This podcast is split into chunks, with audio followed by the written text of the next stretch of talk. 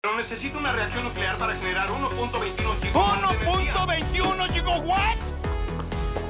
¿1.21 gigawatts? ¿Qué diablos es un gigawatt?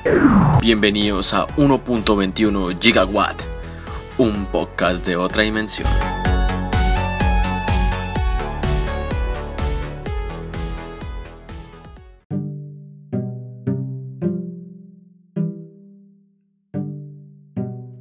Amigos amigas, bienvenidos a un nuevo episodio. Les habla Marlon Cáceres desde confines de tierras colombianas. Quiero aprovechar primero para expresar mi gratitud a las personas que han escuchado el último episodio. Sé que salió hace aproximadamente mm, casi dos meses, casi, casi. Eh, pero el proceso de trastearme de Estados Unidos a Colombia, de poder volver como quien dice a instalar todas mis cosas, saber qué va a pasar con mi futuro, ver películas, analizarlas, escribir un poco. He estado en todo ese ritmo ajetreante de alguna forma, pero sin presión alguna. Yo creo que así las cosas es que deben hacerse, ¿no? Sin presión, a ritmo de uno mismo, que uno las disfrute, que no se vea como tan forzado, porque luego uno termina odiando todas aquellas cosas que hace, ¿verdad? Y en estos días precisamente he estado muy metido primero. Esto es como una cuñita comercial, como decían los profesores antes. En Twitch, ahí me pueden encontrar, sale como ustedes buscan en Twitch arroba maranesca y ahí me van a ver haciendo en vivos en tres semanas, también los fines de semana, a veces en la noche o a veces en la tarde.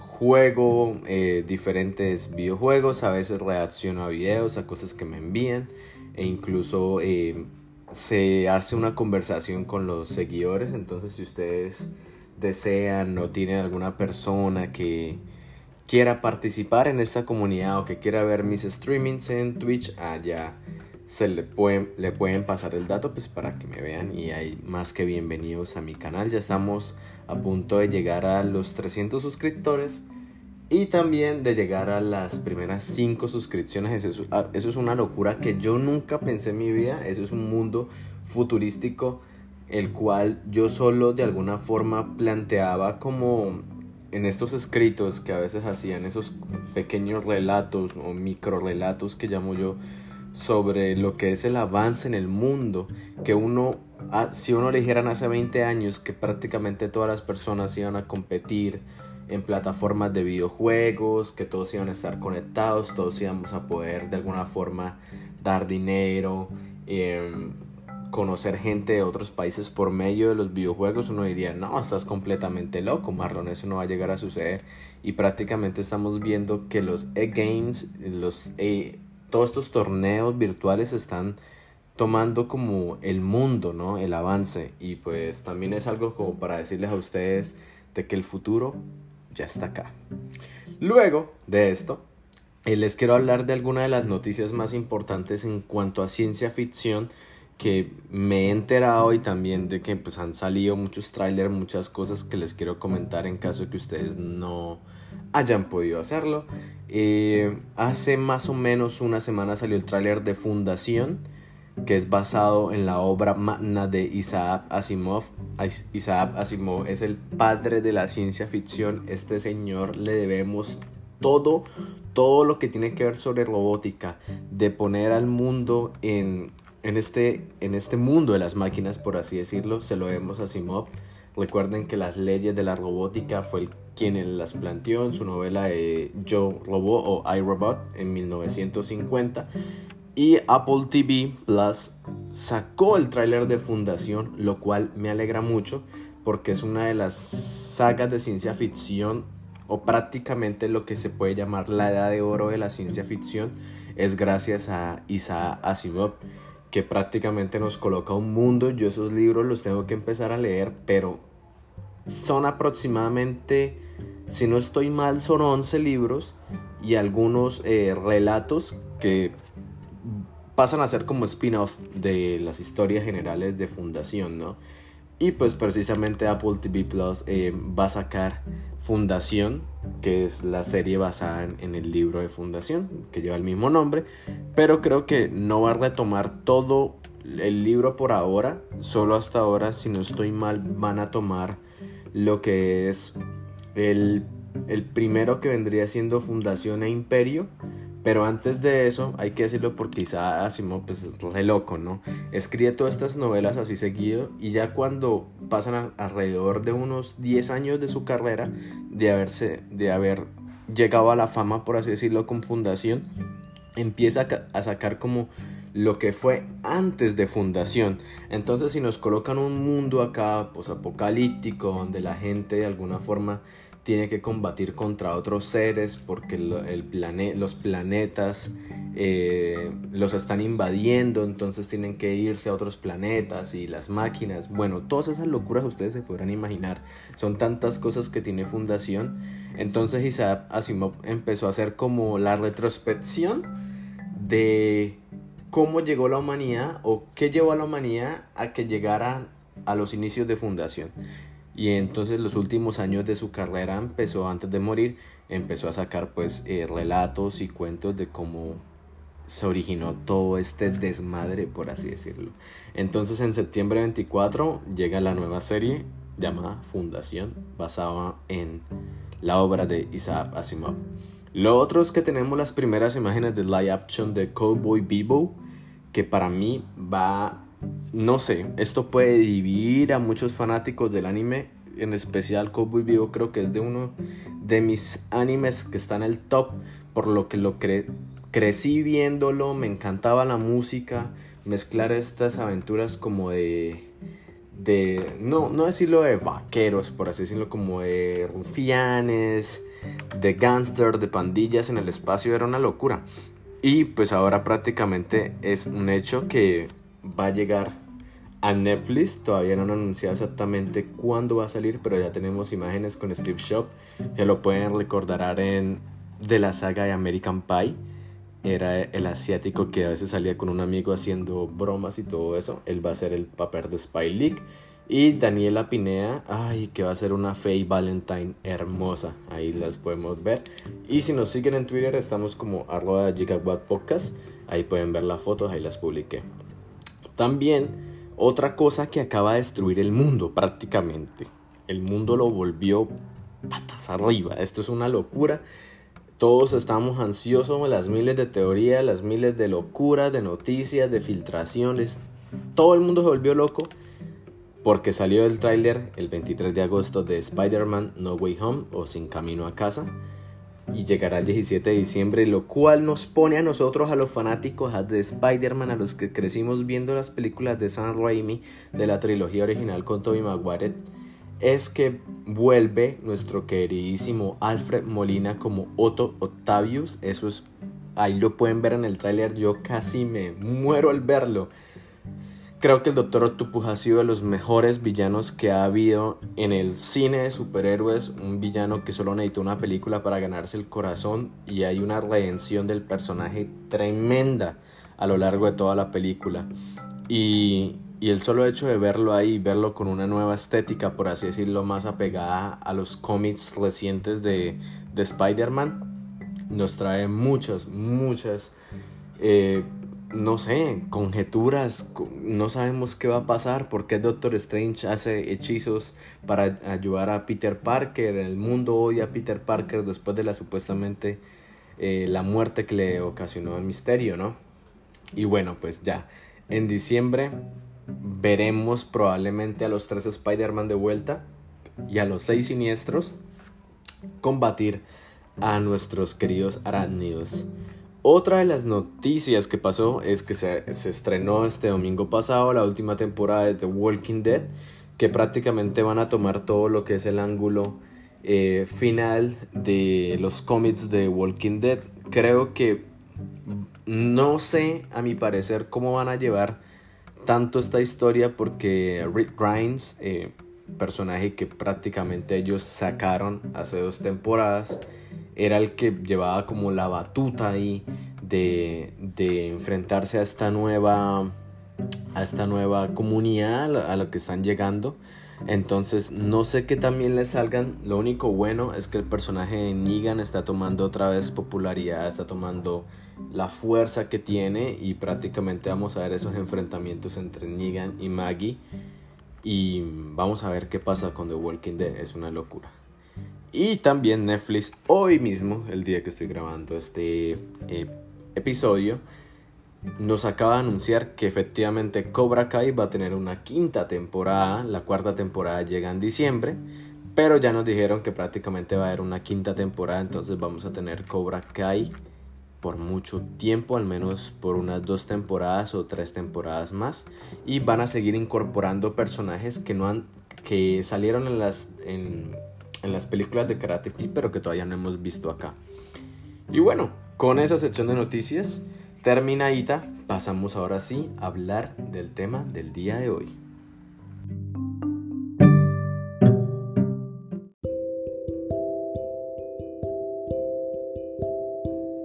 Uno de los temas que más se ha tocado a lo largo de la ciencia ficción es el poder volver a nuestros recuerdos, poder volver a esos momentos en que probablemente alguna situación nos haya marcado mucho la vida o tal vez sea la, última vez en la que hayas visto a una persona, a un ser querido y quieras recordarlo, quieras vivirlo nuevamente. Muchas eh, situaciones en la actualidad se han visto referente a este tema. Hay gente, hay científicos que están tratando de, de poder capturar las memorias de las personas y que las podamos ver como si fuera una serie, como si fuera un clip de video y recordarla todo el tiempo, ¿no? Hace poco eh, vi un video que pues, también me causó como un poco de disturbio. Acá adentro me, me movió y no sabía yo cómo reaccionar, si esto es bueno o esto es malo. Eh, saben que la moralidad en la ciencia ficción siempre se tiene que tener muy en cuenta, ¿no? Qué tan moral son tus actos, qué tan buenos son tus actos. Es justificable el, uso de la ciencia para, para ese cierto de uso. Y el video más que todo era una señora coreana a la cual se le había muerto la hija. Y le colocaban unos googles de, de realidad virtual y ella veía como a modo videojuego una recreación de su hija con la voz de su hija.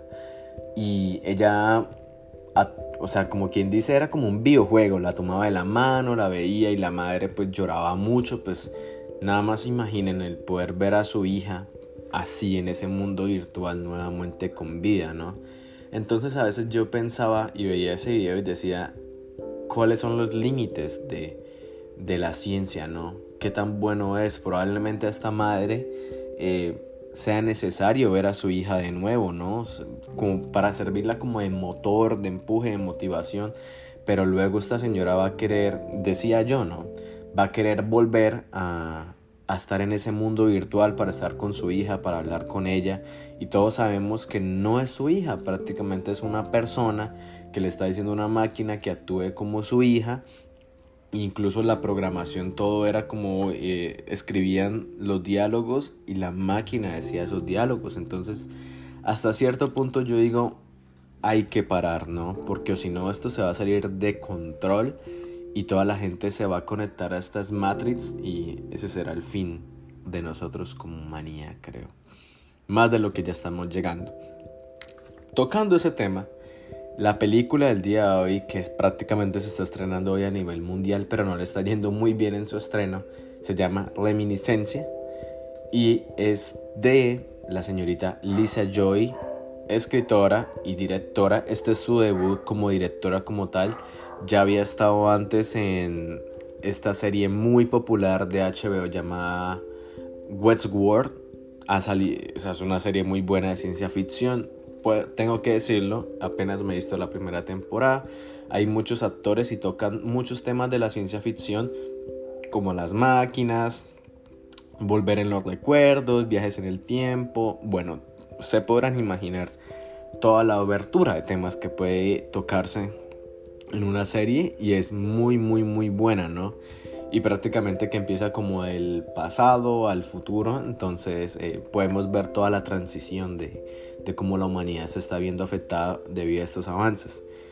En este debut doctoral debo decir que la, estéticamente la película está muy bien, pero no siento que sea como tan futurista, siento que es más como un futuro no distópico, sino más que todo como tirando a pocas posapocalíptico debido a que nos prácticamente nos coloca en un futuro donde el, calentamiento global, los cambios en el clima han sido tan drásticos que prácticamente la ciudad de Miami en Estados Unidos se ha, se ha hundido, parte de ella ha sido consumida por el mar y durante el día las temperaturas son extremadamente difíciles de soportar.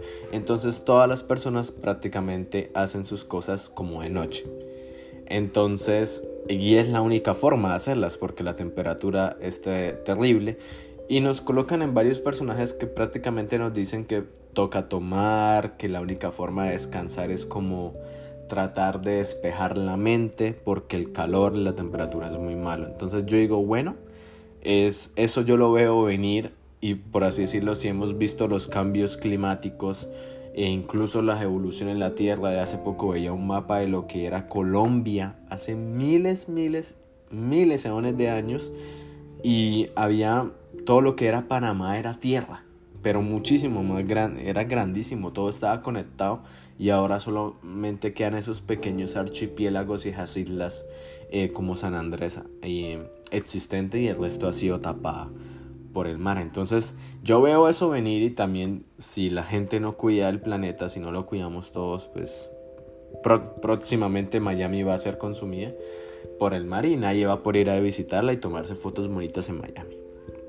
Volviendo a la película, tenemos al personaje de Nicholas Bannister y Emily Sanders que operan un negocio en el cual las personas pueden revivir las memorias del pasado y lo hacen de una forma bastante, yo digo, como ya lo había visto y ya se había visto en muchas películas. Es como esos tanques de agua que parecen como un ataúd, por así decirlo, un tanque de agua.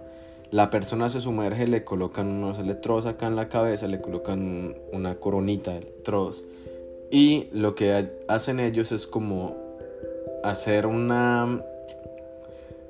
sumergir a la persona en un profundo sueño. Entonces van guiando a la persona, le van diciendo de que un día, de que vas a caminar con él, de que te dejes ir, de que, por ejemplo, si la persona, les voy a colocar así un ejemplo que creo que sale en la película y luego pues se vuelve como la trama principal. Una muchacha llega a este negocio porque quiere recordar dónde dejó sus llaves. Perdió sus llaves, no se acuerda dónde están las llaves. Entonces ellos, de alguna forma, en ese sueño que está sumergido, la hacen volver, ¿no? La, la reví, la re... No sabía cómo, no sé cómo, de alguna forma, como la sumergen en, en ese recuerdo eh, de esos hechos pasados, ¿verdad? Y ella pues ahí identifican y hay una especie de pantalla gigante. Se puede ver eso es una creo que era lo, lo que a mí se me hacía como un poco gracioso de alguna forma pero bueno es como un círculo y el círculo está, está rodeado por una cortina y la cortina se refleja todo lo que la persona ve. Entonces eh, se pueden ver a las personas en su vida normal así todo lo que es el recuerdo.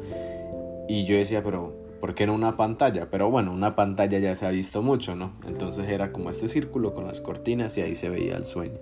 Entonces, esta muchacha que llega al negocio de Nick y Emily, pues parece normal, sí, digamos, a mí se me pierden las llaves y está esta posibilidad y tengo el dinero, pues voy a ir a pagar. Pero luego se dan cuenta que esta muchacha está como de alguna forma conectada a algunas bandas delincuenciales que operan eh, como en eso bajo de, la ciudad, ¿verdad? Y hay una forma de, droga que se llama vaca y todas las personas consumen este narcótico y esta muchacha que llega al negocio pues precisamente consume esa, esa droga. Entonces el personaje principal Nick que es interpretado por Hugh Jackman eh, se enamora de ella, se enamora debido a que ella pues eh, es cantante y canta una canción que le recuerda a la infancia y pues a él le llama la atención y va donde la muchacha después, al negocio, eh, se enamoran, tienen todo ese drama así como enamorarse. También hay que decir que Nick y su compañera Emily o Watts como le llaman son veteranos de guerra. Entonces ellos de alguna forma también trabajan con la policía, con la fiscalía, con diferentes eh, entidades para averiguar esto, eh, crímenes. Entonces, cuando van a averiguar uno de los crímenes que les dicen el les piden el favor de que hay una persona acá, hay un testigo y necesitan eh, volver a, las a los últimos recuerdos de ese testigo para averiguar como un asesinato y todo eso. Entonces, ellos van y se dan cuenta que este este testigo hace cinco años conoció a la muchacha que fue a la, al negocio de Nick. Entonces hay una especie de conexión, pero el, recuerdo es de hace más de cinco años. Entonces el, el personaje de Hugh Jackman se, se queda así como que, pero ¿por qué la conoce? Y todo eso. Misteriosamente, May es el, el personaje de esta muchacha, que es interpretado por la hermosa Rebecca Ferguson. May desaparece y él no tiene idea de por qué desaparece, desaparece así de la noche a la mañana. Entonces la única forma era como seguir averiguando por qué este hombre la conoce, probablemente eso le lleve a atar cabos del posible lugar donde esté. Ahora, la cosa es que en este, e, este hombre, Nick, se, se enamora tanto de esta mujer que lo único que hace es volverse adicto al volver en esos sueños. Entonces siempre él se mete dentro de la máquina para recordarla, para recordar todo lo que hacían, cuando se besaban, cuando caminaban, etc. Y de alguna forma, en un día de esos que él está recordándola, alguien toca la puerta, pero él no abría tiempo y era ella. Entonces él dice que probablemente ya volvió, pero él no la vio, pero nosotros sí la vemos, pues. Entonces él tiene que seguir atando sus cabos, se va a preguntar a diferentes personas y prácticamente toda el, eh, la burocracia de esta Miami, ¿verdad? Es, es parte de, de, este negocio bajo de las drogas, de, de las personas que están haciendo cosas malas. Entonces, esta película, a mi parecer, o sea, no es que sea mala, llega a ser confusa por la forma en que no nos cuentan muchas cosas y la única forma es sentir de que las personas tienen que volver dentro de sus recuerdos para de alguna forma que nosotros, nosotros como espectador, porque no sale en pantalla, nos enteremos. Entonces casi todas esas situaciones que, nosotros, que nos hacen decir a nosotros como que el personaje de Nick está actuando mal, el personaje de May está actuando mal, no sabemos quién es May, probablemente May sea una drogadita, luego nos damos cuenta de que May es una madre que está haciendo lo posible por salvar a su niño, a su familia, de todo, esta, de todo este complot que hay, de toda esta banda criminal eh, que opera en la ciudad y que prácticamente lo único que están haciendo es, es drogar a la gente y, hacer, y robar dinero de la forma posible, ¿no? Entonces esto, la cosa acá es que esta película yo creo que cae en ese error de, de la directora Elisa Joy, que para una serie, yo digo, si esta película la hubieran hecho una serie, probablemente muchos personajes se hubieran podido desarrollar mejor, la trama se hubiera podido entender mejor. Podríamos decir que al final, en los dos últimos episodios, en volver en esos recuerdos, eh, tendría más sentido porque estaríamos viendo la historia desde dos perspectivas. Desde lo que sabe Nick, ¿verdad? Hugh Jackman, desde lo que sabe él y de lo que sabe eh, eh May que es Rebecca Ferguson, que sería la otra perspectiva, ¿verdad? De la muchacha que cayó pues en toda esta, en todo este eh, encrucijada entre gente mala y lo que es él como, como operante de este negocio y también como policía, ¿verdad? Pero aún así la película te, te tiene ahí como al pendiente para ver hasta dónde, hasta dónde va a llegar la situación, ¿verdad? También aparece una, eh, uno de mis actores preferidos que lo he visto mucho en películas de ciencia ficción que se llama Click Curtis. Eh, hace poco salió en Fear the Walking Dead, hace uno de los papeles principales de, de Nueva Zelanda. Y eso fue lo único que me quedó de viendo la película, como era un personaje que se veía como que tenía muchísimo protagonismo y al final solo sale unos cuantos minutos. Llegan a ser importantes, pero pues más que todo la película se centra es en el enamoramiento entre Nick y May, que al final llega a ser como muy bonito y también esto es parte de la ciencia ficción, ¿verdad? Porque de alguna forma nosotros sabemos que, ella ha desaparecido y él solo quiere estar con ella. Y no le quiero dar el spoiler del final porque prácticamente nos va, nos va a llevar a la encrucijada. Y se los pongo así sin dar tanto spoiler. Digamos que ustedes tienen una pareja por mucho tiempo y ustedes saben que con esa persona era con la única que ustedes que querían estar en el mundo, que la recuerdan, de los momentos que pasaban con esa persona, de que iban de la mano, de cuando se besaban, de cuando estaban juntos y probablemente todos esos momentos que que se nos llegan a ir en un instante, ¿verdad? Entonces, les pregunto yo, ¿se les muere o se desaparece su pareja? ¿Ustedes entrarían en, una de estas máquinas para estar junto a su pareja solo por medio de sus recuerdos, de los recuerdos que usted tiene y dejar todo el mundo físico atrás. Eso es algo que a mi parecer es lo más importante de esta película y es ahí donde uno como fanático de la ciencia ficción se centra, ¿verdad? Uno, aparte de la historia de amor, del, del thriller, de eh, estas películas noir, neo-noir, por así decirlo, que son esto películas en las que se cruza el drama con la policía, con policías, también hay un drama como policíaco. Entonces, en ese tema de quedarnos con la persona de alguna forma, así sea solo por medio de los sueños, es lo que a mí me interesa como fanático de la ciencia ficción, ¿verdad? También hay una, una, ¿cómo es que se llama? hay unas referencias al cuento Orfeus y Eurice que es muy bonita en la película y si lo pueden leer por aparte, buscar el, mito de Orfeo y Eurice, eh, eso les va a ayudar también a entender un poco el por qué el personaje toma dichas decisiones.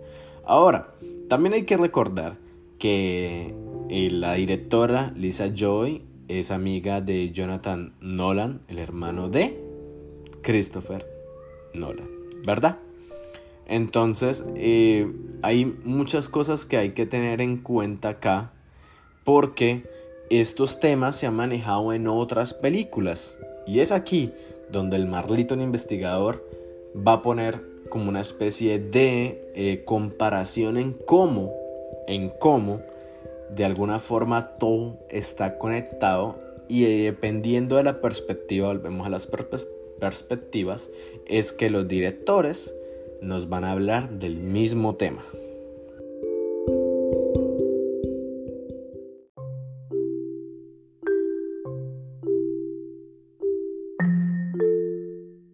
Como lo mencioné anteriormente, las conexiones, las relaciones en el mundo del cine llegan a ser muy, muy importantes.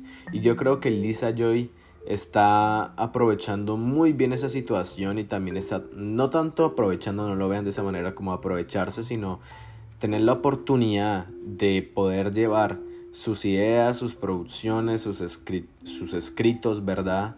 Todas sus películas, todo lo que ella quiere realizar, de alguna forma de la mano con Christopher Nolan y con Jonathan Nolan, ¿verdad? Los hermanos Nolan. ¿Por qué?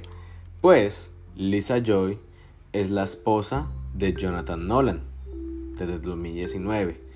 Y Jonathan Nolan pues ha trabajado mucho de la mano con su hermano Christopher Nolan que sabemos que ha hecho producciones que son blockbusters que van a llenar las, las salas de cine. Es una locura cuando uno ve una película de Christopher Nolan porque hay tanta expectativa en una película de él por la forma en la que hemos visto que ha colocado personajes tales como Batman, en personajes como en Interestelar, ¿verdad? En Memento, todas esas películas eh, y la, la, última que es muy, muy, muy, muy confusa, que prácticamente cuando la vi yo me quedé como, ok, eh, no entendí nada, tengo que volver a verla. Tenet, protagonizada por John David Washington y Robert Pattinson. Es una de las últimas producciones que ha sacado Christopher Nolan. Y pues junto a su hermano han trabajado en otras películas, claro, en toda la trilogía de The Dark Knight, The Prestige. Ya había trabajado prácticamente el Jonathan Nolan con Hugh Jackman, ¿cierto? Este thriller entre dos magos, esta rivalidad que hay entre dos magos que tratan de hacer el mejor truco posible y uno de los magos desaparece. Bueno, eso, es otra película que no es de ciencia ficción, pero eh, hay personajes como Tesla que aparecen ahí que a mi parecer es una película de muy muy alto nivel y la forma en que Christopher Nolan la hizo está muy muy bien hecha y sale David Bowie como Nikola Tesla Así que se las recomiendo en caso de que quieran ver una película sobre magos que les va a dejar la mente así como ¡boom! Que al final uno se queda como joda. ¿Qué acaba de pasar? ¿Qué acaba de pasar? ¿En qué momento me perdí? Una película de, las, de mis favoritas de Christopher Nolan. Entonces Lisa Joy ha hecho sus producciones trabajando junto a su esposo Jonathan Jonathan Nolan y pues nos trajo pues en primer lugar Westworld, Westworld perdón, que prácticamente si no estoy mal ya van para su quinta temporada, eh, su cuarta temporada, perdón. Hizo una película muy buena y ha tenido actores de la talla de Ed Harris, Anthony Hawkins, eh, Tessa Thompson, Aaron Paul, y los que a usted les pueda ocurrir.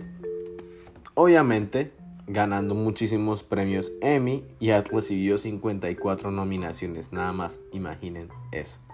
Entonces, eh, Jonathan Nolan y Lisa Joy, muchísimas gracias por mantener la ciencia, ciencia ficción viva. Gracias a ustedes, el futuro es brillante. Y bueno, entonces yo les dije que había otras películas que se me parecían mucho a, Reminiscence, ¿verdad? Reminiscencia, que de alguna forma hay que analizarlas para ver cómo la tomaron. Y las películas más famosas sobre este tema, ahí vienen quién las ha hecho. Les doy tres segundos para que lo piensen. 3, 2, 1. Así es, Christopher Nolan. Y nos tenemos que ir prácticamente a la... Voy a hablar de la primera de ellas, la más importante, obviamente, Inception con Leonardo DiCaprio. Una película que salió en 2010, está en Netflix, está en HBO más si la quieren ver. Una locura de Inception, hay tantas cosas que se pueden decir. Es una de las mejores películas de ciencia ficción que incluso te deja con un final tan abierto que uno cree que todo era parte de un sueño. Era obviamente, volvemos a esta misma idea, ¿verdad? De poder volver a los sueños, de sumergir a las personas en sueños, que era lo que más, más que todo pasaba en Inception, ¿verdad? Que se podían eh, crear como unas realidades donde la persona viviera y pues ahí se mete todo este thriller pasional, todo este drama y todas las personas, bueno, pues, ya ustedes imaginarán, Inception, esa película es de lo mejor que se ha podido hablar. Y prácticamente es no hay una cápsula como tal como en Reminiscence pero sí todos están conectados a una máquina verdad y esa máquina es la que le permite a uno crear esas eh, esas realidades o sumergirnos en esos sueños donde todo es posible.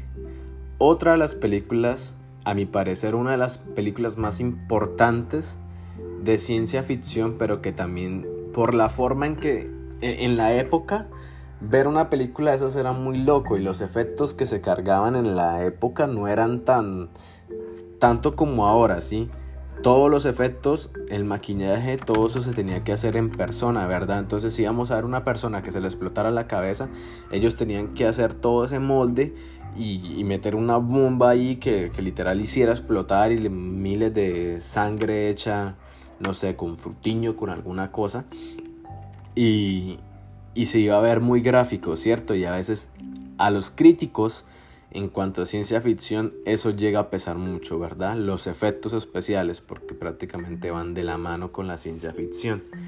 Y esa, esa película tenía eso, tenía eso que uno decía como, híjole, pero es como que ya es muy exagerado. Pero para la época uno dice, bueno, vaya y venga, es parte de la vida, es parte de lo que era el cine en el momento y es Total Recall o El Vengador del Futuro de 1990 con el señor, con el, señor, con el actorazo Arnold Schwarzenegger. Y prácticamente, ¿qué era? En el 2084, un trabajador de construcción tiene como un sueño, ¿verdad? Él tiene un sueño de que viaja a Marte junto a su esposa y que de alguna forma una compañía implantó memorias en su mente para, eh, por así decirlo, para cubrir su identidad, ¿verdad?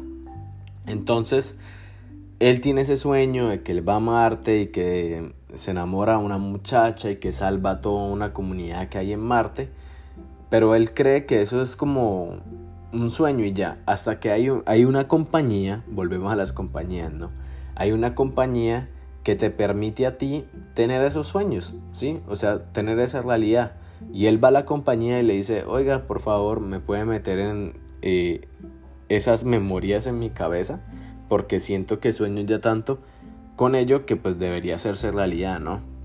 La cosa es que cuando él se está haciendo el procedimiento, él se da cuenta que ya le han metido otras memorias en su cabeza y son las memorias de su vida actual de ser un trabajador, de construcción, de tener una esposa. Y él es un agente de Marte. Y lo han enviado a la Tierra y le han borrado las memorias. Entonces ahí cuando él está haciendo el procedimiento, él se da cuenta de que en realidad ha sido engañado y él mismo se deja unos mensajes y la película nos lleva hasta Marte. Eso es una locura. Esa película, yo cuando la vi de pequeño, a mí me encantaba por la forma en que uno creía que realmente Arnold Schwarzenegger estaba en, Marte, ¿cierto? Y que la cabeza le, explotaba y no, es, es una locura. La película en su momento fue una de las más caras por la cantidad de efectos especiales. También generó mucha eh, esto, taquilla, perdón. Pero la gente con el paso de los años, los críticos de ciencia ficción y demás la fueron destruyendo poco a poco. Y a cada rato decían como 10 cosas que no tienen sentido en Total Recall. Pero hay muchas cosas dentro de la película, situaciones, experimentos que para ese 2084 que planteaban, nosotros ya vivimos prácticamente poder dejar un mensaje a alguien de video de voz lo podemos hacer por WhatsApp, por video, por Instagram, por cualquier cosa. Eh, podemos conectarnos y hablar con gente que está a miles y miles y miles de kilómetros, ¿cierto? Lo único que nos falta son los viajes a Marte de vacaciones que él tenía. Pero el resto, pues el resto de cosas ahí ya se, se plantearon también.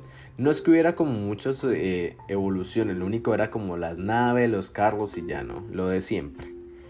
Total Recall se las recomiendo demasiado véanla sin perjuicios, sientan que para la época ver esos temas de ciencia ficción era una locura. Y verlo gráficamente así era aún más. Pero la película es muy buena a mi, parecer. Luego, eh, y está basada en un cuento de Philip K. Es un cuento, cuento cortico, no tiene mayor... O sea, es como el plot original, ¿verdad? El del constructor que sea eh, esos sueños de ser un agente encubierto en Marte. Y eh, luego le hicieron, si no estoy mal, en el 2012 con Colin Farrell un remake, pero ya dejaba de lado como un poco la comedia que a veces eh, surgía alrededor en una película de Arnold Schwarzenegger, ¿verdad? Otra película que maneja este tema es Eternal Sunshine of a Spotless Mind, una mente se me olvida acá en este momento cómo es el, el nombre completamente en español, de un segundo. Está protagonizada por Jim Carrey. Es una de mis películas favoritas, pero siempre se me olvida el nombre en español. Un eterno resplandor, eterno resplandor de, una mente, sin recuerdos está en Netflix. Es una película, una de las mejores actuaciones de Jim Carrey a mi parecer. Eh, junto, a junto a Kate Weasley y Kristen Durst.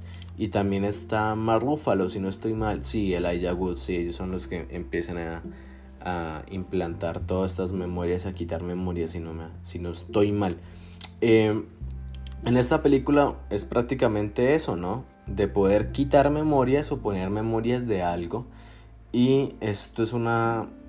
como esos dramas de amor de una pareja como que se ama mucho pero que se siente que se están autodestruyendo al estar juntos, ¿verdad?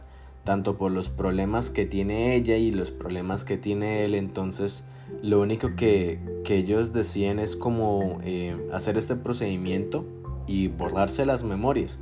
La cosa es que obviamente cuando se hace el procedimiento no todo se puede borrar, entonces él él empieza a recordar todo lo que pasó, ¿verdad?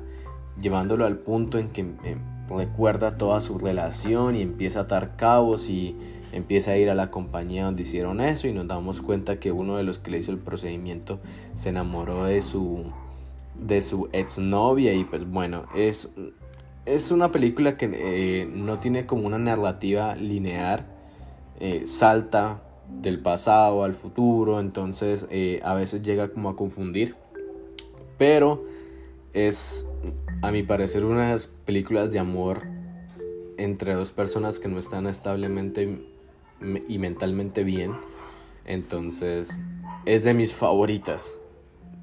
No, no sé a ustedes qué parecerán. Ojalá uno no uno quisiera a veces borrar a una persona, ¿verdad?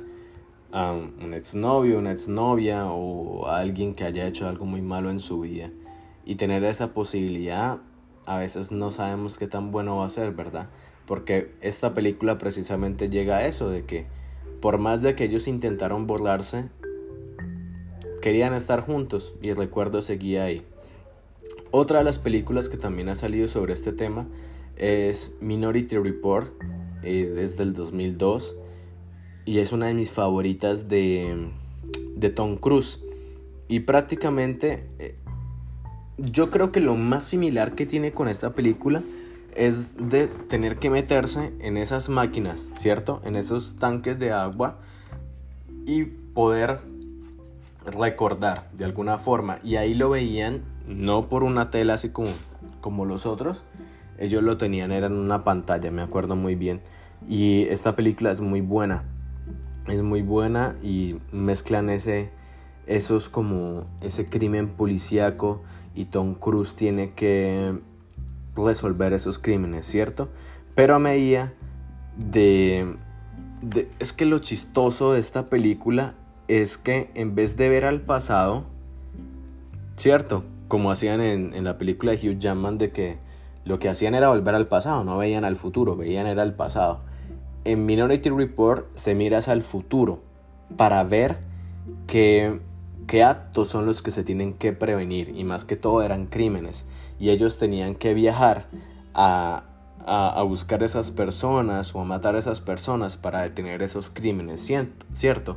Entonces de alguna forma la empresa que, que hace posible todo eso están cubriendo muchas cosas y pues Tom Cruise le toca salvar el día.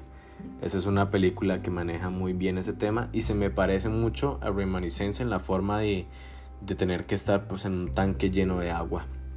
Otra película que de alguna forma trata también de ver mucho lo de los sueños, pero no, tan, no es tanto ciencia ficción, sino es más como, como un sueño en sí de una persona que, que de alguna forma se, se ha traumado de vivir un suceso y es Vanilla, Sky.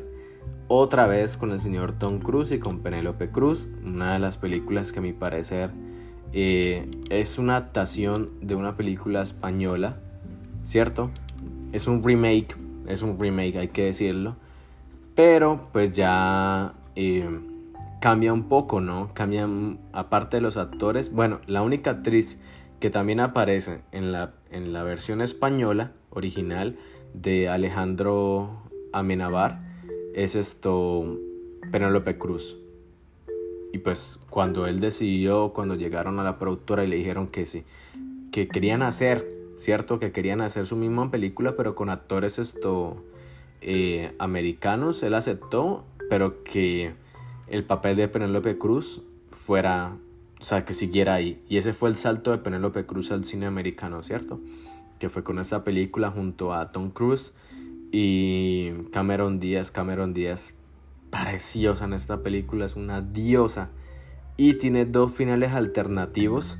Hay, hay, esta película es una locura.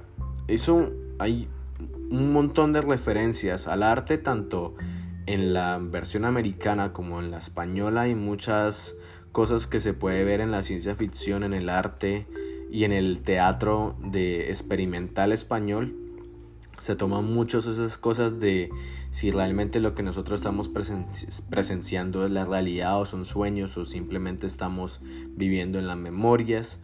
Y esta película precisamente tiene dos finales. Hay un final que te deja como inconcluso y hay algunas escenas de más, sí, que te ayudan a entender el por qué el personaje llegó hasta eso o por qué el final es bueno para el personaje.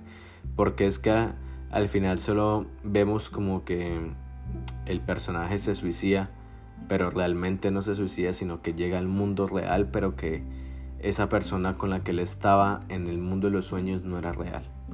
Y en el, en el final alternativo nos dan a entender un poco más eso. Vainilla Sky, se la recomiendo mucho. Es una muy buena película. Obviamente no es de ciencia ficción, es más que todo como los sueños. Y ya para terminar, dos películas y una de las más importantes que también no habla tanto como de los sueños, sino como de meter la conciencia y las, y las memorias de una persona a una máquina. Y es Blade Runner. Obviamente tenemos que hablar siempre de Blade Runner, de nuestro hermoso Deckard and Rachel, eh, en esta película que al principio nadie la quería, nadie tenía esto de alguna forma, eh, por así decirlo, como una especie de esperanza en que fuera a triunfar, ¿verdad? Esta película, eh, en el momento en que salió y también por el presupuesto que se tenía y para la época, en los 80s y con el auge que se había generado con Star Wars y demás, esta película no tenía como tanto, tanta esperanza de triunfar, pero con el paso de los años la película lo logró. Y eso fue gracias a la gente, fue gracias a los directores que por así decirlo le metieron la ficha, le ayudaron con el presupuesto y la película salió adelante. Obviamente, obviamente hubo lo mismo que con Vainilla Sky, que es lo que siempre pasa con las películas de ciencia ficción que a veces el final no nos convence de ser algo bueno, ¿cierto? A veces el final llega a ser algo malo. Y es que yo digo, para que haya un final no siempre tiene que haber un final feliz. Y prácticamente la película de Reminiscence te va a decir eso. Eso te lo dicen en medio de la película. Es como que si ustedes creen que todas las historias terminan con un final feliz, no probablemente todas las historias que sean felices terminan con un final triste, ¿verdad? Y más que todo, las historias de amor. Entonces, a Blade Runner le pasó lo mismo y tuvieron que sacar una versión del director, que la versión de director es la que a la gente más le gusta, a mí es la que más me gusta, porque hay como eh, otras explicaciones, otras escenas que de alguna forma uno dice, esa escena era clave para nosotros entender lo siguiente o por qué el personaje, el personaje principal hizo tal cosa. Y eso fue lo mejor cuando hicieron Blade Runner 2, eh, la que salió hace algunos años, eh, Blade Runner 2064 si no estoy mal. Eh, ya estoy buscando acá porque siempre se me olvida el, nombre de, del, del año en que se hizo la secuela, pues en, ese, en esa línea temporal, por así decirlo. Y esto, esa película Blade Runner, pues prácticamente lo que pasa es que es una humanidad, que es? Eh, ha llegado el punto la humanidad en que los robots, los replicantes de alguna forma, eh, hacen todas las, eh, las tareas que nosotros haríamos normalmente, ¿cierto? Hacer aseo, no, tienes un robot que te haga aseo. Eh, un conductor, no, tienes un robot que es conductor. Entonces, en esta película, la situación es que de vez en cuando las máquinas, ¿cierto? Las máquinas empiezan a cobrar una conciencia de que creen que son humanos o que realmente ellos piensan y sienten. Y eh, Deckard, este policía, lo que tiene que hacer es buscar a estos replicantes, a, a los robots, y hacerles unos tests. Le hace unas preguntas y él de, de acuerdo a las preguntas y a los resultados, él dice, bueno, si tú todavía sirves porque todavía no, haya, no has llegado hasta el punto de creerte que tú eres un humano y sientes cosas, ¿verdad? Porque es que a veces los robots en esta película, en ese universo, eh, porque tienen una estética humana, prácticamente son como un humano, creen que hacen las cosas como los humanos y sienten como los humanos. Entonces eh, empiezan a cobrar como una autonomía, ¿verdad? Empiezan a ser independientes, su pensamiento empieza a ser independiente y a Deckard le toca ir a buscar estos robots y asesinarlos. Y sí, los tienen que asesinar porque es la única forma. Y también para que los otros replicantes, los otros robots, se den cuenta que no tienen que pensar en esas cosas, ¿verdad? Que no tienen que pensar de que son autónomos y que son reales y que sienten. Entonces es como una forma también de asustarlos. Y bueno, una de esas, de esas replicantes, se, eh, perdón, se enamora de una replicante y se da cuenta de todas las cosas y tiene que buscar a una pandilla de replicantes que se han escapado y la escena final, una de las, las escenas finales de, de Blade Runner, cuando Deckard está hablando con el replicante que los ha, por así decirlo, por así decirlo, los ha liderado, ese diálogo que fue casi improvisado bajo la lluvia es una de las escenas más emotivas de todo el cine, a mi parecer a mi parecer. Es de todo el cine, es de lo más hermoso que se puede ver en ciencia ficción, ver cómo es posible que un robot tenga tanta conciencia y sea más humano que un humano y que él sabe que todas las cosas que han pasado, de cómo cayeron las bombas, era porque los humanos actuaban mal y que él era lo, lo único que él quería era ser feliz, vivir, ser parte de eso para evitar. Y que lo que le más profunda tristeza le daba es que prácticamente los humanos iban a llevar a la destrucción la humanidad. O sea, nosotros mismos eh, íbamos a llevar eso. Y 2049 es que se llama la, eh, la secuela de Blade Runner 2049. Y lo que dice al final, esa escena se ha llamado eh, prácticamente lágrimas en la lluvia, Tears in the Rain.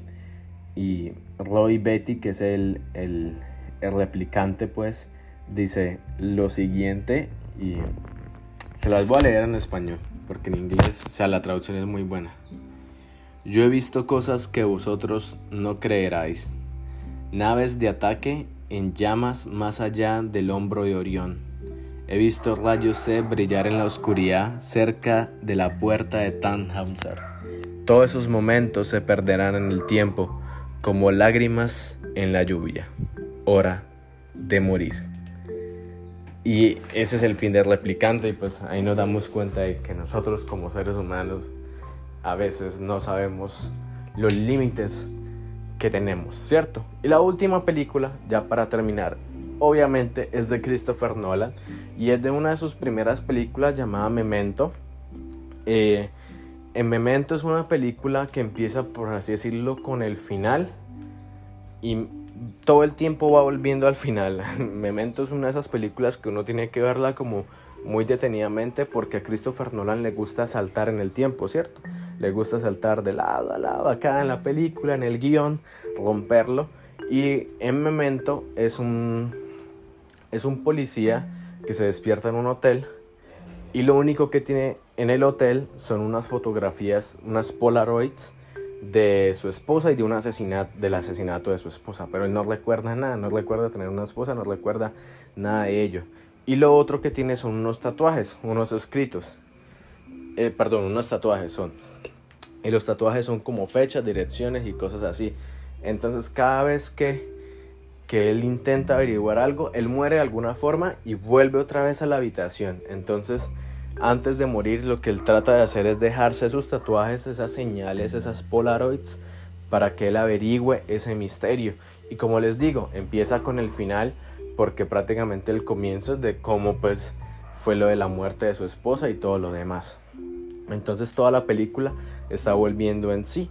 No se podría decir que es como ciencia ficción, es más que todo como no lineal, pero pues eh, ahí nos dábamos cuenta de que Christopher Nolan de alguna forma ya estaba colocando eh, esos temitas que se pueden ver más en la ciencia ficción, ¿verdad? Y bueno amigos, eh, para concluir, la ciencia ficción siempre va a tratar de darnos a conocer estos temas en los cuales nosotros como seres humanos tenemos que tener mucho cuidado, ¿cierto?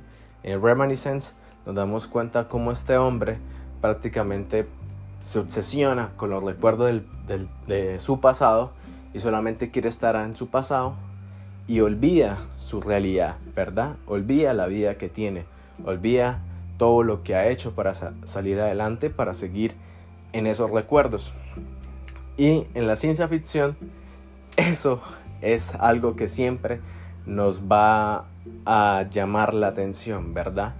El por qué queremos viajar siempre al pasado o por qué queremos viajar al futuro, por qué queremos mejorar algunas cosas que ya están en el pasado, que es imposible. Incluso la ciencia, todo nos ha dicho que es imposible viajar al pasado, porque si borras ese suceso en el pasado, de alguna forma ya no habría un sentido en el presente por el cual tú viajes. Entonces el viaje en el tiempo se cancela, es una paradoja.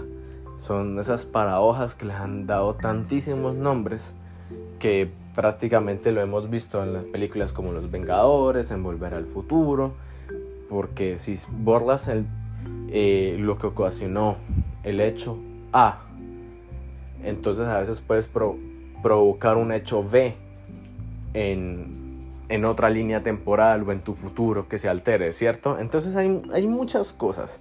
Eso ya se los he comentado a lo largo de, de estos episodios.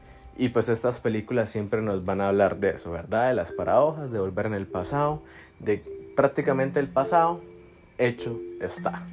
Y tenemos que acostumbrarnos a nuestra realidad, porque a veces lo más importante siempre es mirar hacia el futuro. Y recuerden que no todas las historias para decir que son buenas terminan con un final feliz. A veces un final triste es más placentero que simplemente quedarnos pensando en que todo tiempo pasado fue mejor. Y bueno amigos, hasta acá este, este episodio de 1.21 gigawatt. No olviden que nos encuentra en todas las plataformas de podcast. No, eh, por favor compartan este episodio con todas las personas que les gustan estos temas de ciencia ficción. Recuerden que estamos en Twitter como arroba gigawatt podcast. Nos encuentran en Spotify, en Anchor, en Apple Podcast y en las demás porque son un chingo de plataformas de podcast que hay. Y si me quieren ver jugar videojuegos y hablar de diferentes temas, en Twitch me encuentran como arroba maranesca. Ahí más que bienvenidos. Espero que todos pasen un fin de semana excelente, que disfrútenlo y aprovechen para ver alguna película de ciencia ficción, ver esta película de Hugh Jackman. Es bueno ver a Hugh Jackman de vuelta en el cine. Y qué mejor que verlo con una película de ciencia ficción, ¿cierto? Pasen un buen fin de semana. Disculpen a veces los sonidos que salen ahí, pero eso es parte de mi contexto colombiano. Muchos ruidos por todos lados. Hasta luego, cuídense mucho y nos vemos en la otra dimensión.